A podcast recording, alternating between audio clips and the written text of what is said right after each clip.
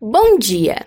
No quadro Viva com Saúde de hoje, nós vamos falar sobre a otite externa. A otite externa é uma infecção do canal auditivo externo que vai do tímpano até o exterior da cabeça. Geralmente é causada por resquícios de água na orelha após a natação. Isso cria um ambiente úmido que proporciona o crescimento de bactérias e fungos. O principal sintoma é vermelhidão no ouvido externo, acompanhado por calor e dor local. Para falar um pouco mais sobre esse assunto, nós vamos conversar com o otorrinolaringologista Dr. Mário Bettinelli. Bom dia, doutor.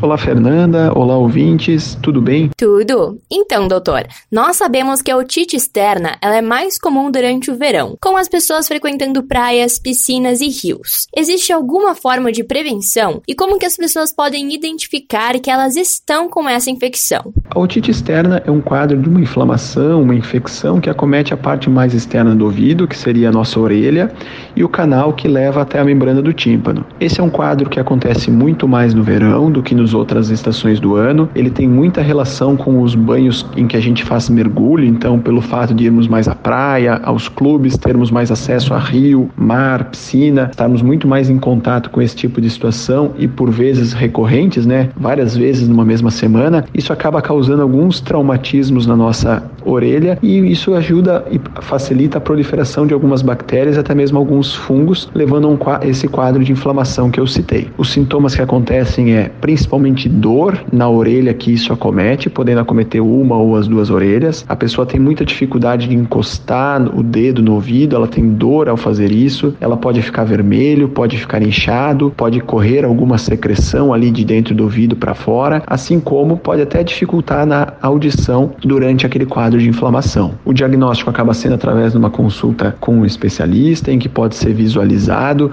porque o exame é difícil por causa da dor, então a gente consegue visualizar essas características que eu falei para posteriormente indicar um tratamento que passa muitas vezes por gotas que vão ter medicações anti-inflamatórias, antibióticas e eventualmente alguns antifúngicos. Para a gente evitar esses quadros de acontecerem, basta a gente conseguir fazer um cuidado melhor na saída da piscina, da praia, em secar bem a orelha e evitar principalmente a colocação de objetos para dentro do ouvido, sejam eles os cotonetes, como o nosso principal vilão nesse quadro, assim como tampa de caneta, grampo e tudo mais que as pessoas vão tendo criatividade e usando para mexer dentro do ouvido. Tendo essas medidas de cuidado e observando esses sinais, pode ajudar a gente a fazer um diagnóstico mais rápido para aliviar um quadro que pode ser bastante desagradável, principalmente numa época de férias em que tamo, estamos aí mais preocupados de ficar aproveitar o nosso lazer, o nosso descanso. Então, esses são alguns cuidados as características dessa otite para a gente ter um cuidado especial agora nessa época do ano em que vamos estar vivendo. Perfeito, então,